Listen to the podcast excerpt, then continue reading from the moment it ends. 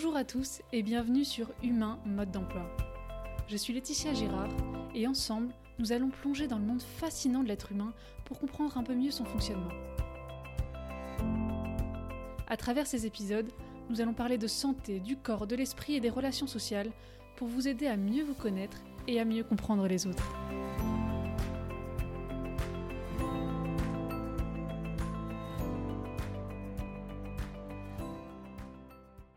Il y a quelques mois, Anthony Cavana a révélé qu'il était atteint d'apnée du sommeil, une maladie dont il a été diagnostiqué à 37 ans. Dans une vidéo, il explique son calvaire. Sa maladie en fait a eu tellement d'impact sur sa vie et son quotidien qu'à un moment donné, il en a même perdu le goût de vivre. Il était tellement tout le temps épuisé qu'il s'est même déjà endormi plusieurs fois au volant, et comme il le dit lui-même, il était devenu un zombie, l'ombre de lui-même, incapable de se concentrer sur quoi que ce soit. Il était obligé de faire répéter les gens qui lui parlaient, n'arrivait à se concentrer sur rien et était incapable de créer quoi que ce soit. Ses hormones avaient chuté, il a perdu toute libido et ronflait tellement fort que sa femme ne pouvait même plus dormir à côté de lui. Bref, l'enfer. Finalement, après des années de souffrance inexpliquée, le diagnostic est enfin tombé. Même si tout le monde n'a pas des symptômes aussi graves, L'apnée du sommeil est une maladie beaucoup plus répandue qu'on ne le croit en général. On estime qu'un tiers des Français pourraient être touchés, sachant que 80% d'entre eux ne sont pas diagnostiqués. Et contrairement aux idées reçues, il n'y a pas que les personnes en surpoids qui en sont atteintes. Les maladies respiratoires comme l'apnée du sommeil, les ronflements, les allergies respiratoires ou les sinusites chroniques sont de plus en plus fréquents dans notre société. Parce que oui, le ronflement, même s'il n'est pas considéré comme une maladie en tant que telle, c'est un vrai problème respiratoire qui affecte à peu près 50% de la population. C'est pas du tout normal de ronfler, pas plus chez les hommes que chez les femmes. Et ces maladies respiratoires engendrent d'autres dysfonctionnements dans le corps qui provoquent des problèmes cardiaques, des dépressions, des problèmes de mémoire ou de concentration. On est l'espèce du règne animal qui respire le plus mal les seuls qui respirent plus mal que nous, ce sont les bulldogs et les autres espèces de chiens, vous savez, avec le nez aplati, qu'on a en fait nous-mêmes créés via des croisements. D'ailleurs, ces chiens sont toujours essoufflés et ont beaucoup de problèmes de santé associés justement à cette difficulté respiratoire. Mais alors, pourquoi est-ce qu'on a développé tant de problèmes respiratoires? Et est-ce qu'on peut les améliorer? Pour comprendre pourquoi on a tant de difficultés à respirer aujourd'hui, il faut comprendre comment on a évolué et surtout comment ont évolué nos voies respiratoires. Les deux voies par lesquelles on peut respirer de l'air sont le nez et la bouche. Et la première chose qu'on remarque, si on se compare aux plus de 6000 autres espèces de mammifères, c'est en fait qu'on est les seuls à avoir des dents désalignées. Regardez un dauphin, un singe ou un cheval, ils ont tous des dents parfaites et sans avoir besoin d'orthodontiste. Aujourd'hui, 80% des gens ont des dents désalignées. Près de la moitié des Français ont déjà eu un traitement orthodontique et la majorité d'entre eux se sont fait enlever les dents de sagesse. Est-ce que l'implantation des dents est génétique? Bah non, en fait, vos parents ou vos grands-parents ont peut-être des dents très alignées et pas vous. Mais alors d'où ça vient? Si on regarde l'évolution de la forme des crânes de nos ancêtres, on remarque qu'il y a plus de 10 000 ans, nos visages étaient beaucoup plus larges et que nos cavités nasales étaient presque deux fois plus grandes. Au fur et à mesure, nos visages se sont allongés et affinés. En apprenant à cuire la nourriture, on l'a rendue plus molle, d'où on avait besoin de faire moins d'efforts pour la manger et la mastiquer. Comme les muscles de notre mâchoire étaient moins sollicités, elle se développait moins, et moins on mâche, moins notre mâchoire se développe. Mais le plus grand changement a eu lieu il y a 300 à 400 ans. Le changement d'alimentation et l'arrivée du sucre, puis le début de l'ère industrielle et de la nourriture transformée, aggravent encore le développement de notre mâchoire. Non seulement elle ne se développe plus en largeur, mais elle ne se développe plus suffisamment en longueur non plus. Notre visage recule, notre menton surtout. Comme la mâchoire n'est pas avancée, le nez s'affaisse, ce qui laisse apparaître ce qu'on appelle une bosse sur le nez ou un nez tordu. Le front s'allonge, la peau du visage est étirée vers le bas et les sillons nasaux se creusent. Et qu'est-ce qui se passe quand notre visage recule et que notre bouche est trop petite parce qu'elle ne se développe pas assez? Et eh ben en fait, tout simplement, nos dents n'ont pas la place de pousser. Enfin, elles poussent, mais de manière complètement anarchique. Comme notre mâchoire est trop étroite et trop courte, la seule direction dans laquelle peut se développer notre bouche, c'est vers le haut. qui donne un palais haut en forme de V inversé. Est-ce que vous commencez à voir le problème? En se modifiant, la forme de notre crâne impacte notre respiration. Et en plus, elle nous rend moins beau. Notre bouche trop petite cause deux problèmes. Le premier, c'est que notre langue qui est censée être collée à notre palais n'a en fait pas la place de rentrer entre nos dents du haut. Donc elle finit par tomber et reposer sur la partie basse de notre bouche. En reculant, notre mâchoire appuie un peu sur notre larynx, la partie haute de notre gorge, mais en plus, si la langue n'est pas bien positionnée, elle va aussi reculer et donc obstruer une partie des voies respiratoires. Comme on a plus de mal à respirer, on se met à respirer par la bouche pour essayer d'augmenter notre apport d'air, et on adopte une respiration buccale, souvent la nuit, mais parfois le jour aussi. Le deuxième, c'est qu'en se développant vers le haut, la bouche prend la place des voies respiratoires nasales, notre palais, c'est le plancher de notre nez et de nos sinus, donc s'il se développe vers le haut, il concurrence notre entrée d'air principale et la déforme.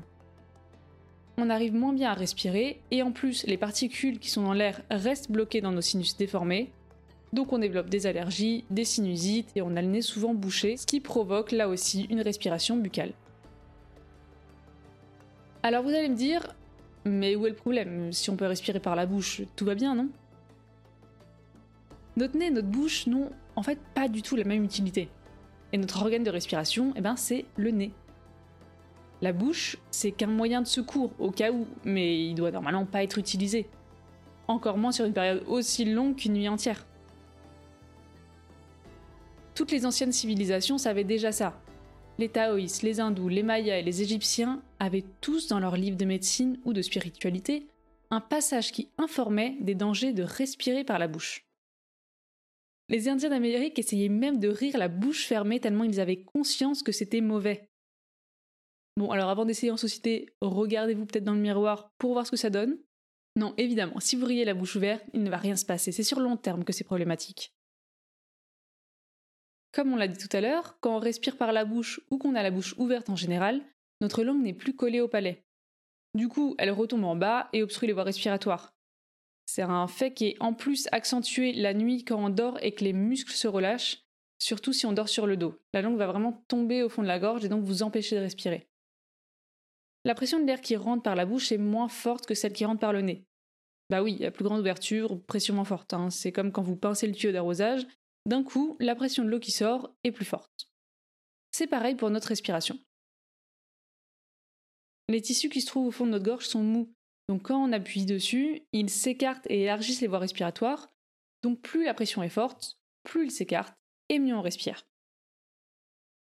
En respirant par la bouche, notamment la nuit, on bloque partiellement ou complètement notre gorge, ce qui nous amène à un ronflement ou à de l'apnée du sommeil dans les cas les plus importants.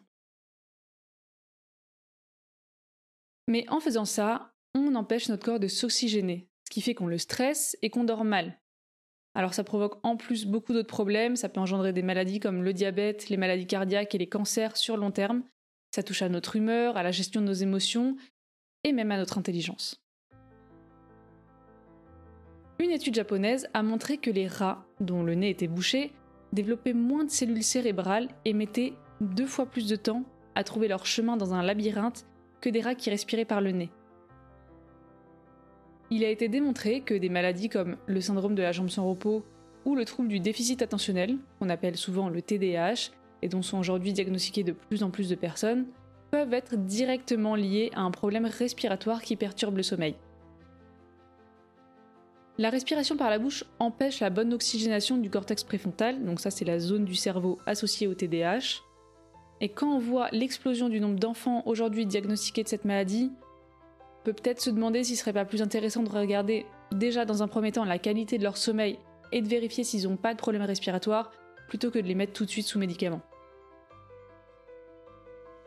Dans les années 60, pour comparer la différence entre une respiration nasale et une respiration buccale, un chercheur a réalisé une expérience sur des singes. Bon alors c'était avant les questions sur les éthiques des expériences sur les animaux, mais l'expérience est quand même assez parlante il a bouché le nez de la moitié d'un groupe de singes avec des bouchons en silicone. L'autre moitié du groupe servait de comparaison. Les singes dont le nez était bouché ont donc été obligés de respirer par la bouche pendant plusieurs mois. À la fin de l'expérience, Ces singes qui respiraient par la bouche avaient développé le même visage allongé, la même déformation du palais et le même désalignement des dents que nous. Comme la langue n'est plus collée au palais, elle ne soutient plus l'os de notre mâchoire supérieure, donc il s'affaisse et toute une partie de notre visage avec. Qui déforme nos voies respiratoires et fait qu'une respiration par la bouche provoque bah, encore plus de respiration par la bouche. Notre nez, par contre, lui, a toutes les qualités qui nous permettent de bien oxygéner notre corps. En même temps, il a été designé spécifiquement pour ça. Dans nos voies respiratoires nasales, le nez n'est que la partie émergée de l'iceberg. Le volume de nos sinus fait en fait la taille d'une boule de billard. L'ensemble joue le rôle d'un gardien du temple qui vous fait passer des épreuves avant de vous autoriser à rentrer dans les poumons. L'ensemble joue le rôle d'un gardien du temple qui vous ferait passer des épreuves avant de vous autoriser à rentrer dans les poumons. En entrant dans les sinus, l'air passe dans un véritable labyrinthe. Des os enroulés comme des conques. Vous savez ces coquillages dont on se sert pour faire de la musique? La forme de la coquille de ces crustacés leur sert à filtrer les impuretés et empêcher les envahisseurs d'entrer. Et ben notre nez fait exactement la même chose. Ensuite, le mucus et les cils de nos sinus filtrent les particules qui ont réussi à passer la première épreuve. L'air est alors débarrassé des particules de pollen, de pollution, des virus et des bactéries qu'il transporte. Enfin purifié, l'air est alors chauffé à la température de notre corps, humidifié, ralenti et pressurisé, comme s'il passait dans une véritable petite usine. Quand l'air a réussi toutes les épreuves, il peut enfin arriver dans nos poumons, propres et chauds, pour qu'on puisse en extraire le plus d'oxygène possible. Bon, la bouche, elle, ne permet pas de filtrer l'air, qui arrive donc euh, plein de particules, de virus, et dont notre corps se passerait bien. En plus, en respirant comme ça, on assèche les muqueuses de notre bouche, qui deviennent alors le terrain de jeu préféré des bactéries et provoquent des caries, des infections et inflammations de la gencive. L'un des autres avantages de la respiration nasale, c'est qu'elle permet de booster la production d'oxyde nitrique, une molécule dont le rôle principal est d'améliorer la circulation sanguine et la distribution d'oxygène dans les cellules, un peu comme le CO2. Elle influence aussi le système immunitaire, le poids, l'humeur et les capacités sexuelles. Oui, le Viagra par exemple, qui fonctionne en augmentant le flux sanguin pour maintenir l'érection, libère en fait de l'oxyde nitrique dans le sang. La respiration nasale multiplie par 6 l'oxyde nitrique et nous permet d'absorber environ 18% d'oxygène en plus qu'en respirant par la bouche. Bon, c'est bien beau tout ça, vous allez me dire, mais si je respire par la bouche ou que je ronfle, qu'est-ce que je peux faire? On a dit que la respiration buccale menait à plus de respiration buccale. Mais l'inverse est aussi vrai. Plus on respire par le nez, plus nos voies respiratoires nasales s'ouvrent et plus il nous est facile de respirer par le nez. Quand on garde la bouche fermée, notre langue se place naturellement contre notre palais et ne tombe pas au fond de notre gorge. Le jour, la nuit et même quand vous faites du sport, efforcez-vous de respirer par le nez. Certaines personnes se mettent même un sparadrap sur la bouche la nuit pour la garder fermée et être sûr de respirer par le nez. Bon, alors après, ça c'est à vous de voir, hein. Mais ça peut être utile pour les premières nuits, le temps de prendre de bonnes habitudes par exemple. En quelques jours ou en quelques semaines, on peut déjà voir une nette amélioration de notre état. Les os de notre corps, une fois qu'ils ont fini leur croissance, ne bougent plus. Mais ceux du visage et du crâne peuvent être remodelés jusqu'à nos 70 ans, et même peut-être plus tard. Contrairement aux idées reçues, notre crâne n'est pas fait d'un seul et même os, mais de huit. Huit os imbriqués les uns aux autres, mais pas soudés. Ils peuvent donc continuer à bouger et même à s'agrandir de quelques millimètres. Alors évidemment, hein, plus on est jeune, plus ils sont flexibles, mais c'est pas parce que vous avez 50 ans que vous ne pouvez rien faire. D'ailleurs, de plus en plus d'adultes utilisent des traitements orthodontiques. C'est bien la preuve que nos dents et donc nos mâchoires peuvent encore évoluer à cet âge-là. La mastication fait travailler nos muscles faciaux, le masséter notamment, mais aussi les autres. Plus on mâche, et plus on mâche d'aliments durs comme les fibres, plus ils se renforcent. C'est grâce à ça que notre mâchoire peut s'élargir. Si votre langue n'est pas correctement placée, c'est-à-dire contre le palais quand vous avez la bouche fermée, la première chose à faire, c'est de la mettre au bon endroit. La pression qu'exerce notre langue sur le palais permet de maintenir la forme de nos os, et petit à petit, notre palais peut reprendre une forme moins arquée et donc faire plus de place à nos voies nasales. Si votre langue n'est pas bien placée, il y a aussi de fortes chances que votre posture ne soit pas bonne. Beaucoup d'entre nous ont adopté une position avec les épaules et le cou en avant. Ça donne à notre colonne vertébrale une forme de S, alors qu'il devrait avoir bah, une forme de J, hein, droite du cou au bassin, où elle se cambre naturellement vers l'arrière. Alors, est-ce que c'est dû à nos écrans, comme on l'entend souvent, ou à la position de notre langue? Mais quoi qu'il en soit, revoir sa posture peut vraiment être bénéfique aux gens qui ont des problèmes respiratoires.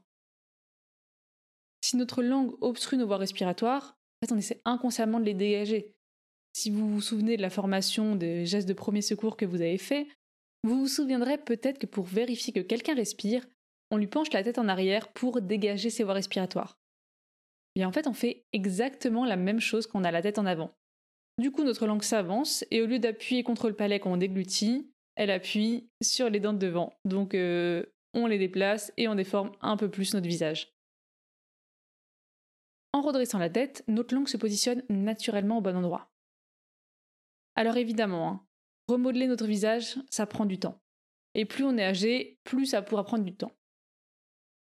Mais déjà, en prenant l'habitude de respirer par le nez de jour comme de nuit, on permet à nos voies respiratoires de s'ouvrir.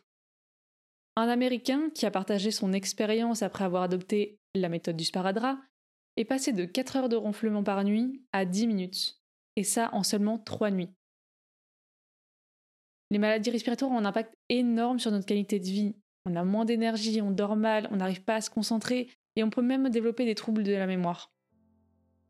En changeant un tout petit peu nos habitudes, nos habitudes alimentaires, notre posture et notre manière de respirer, on peut vraiment améliorer son quotidien et celui de nos proches.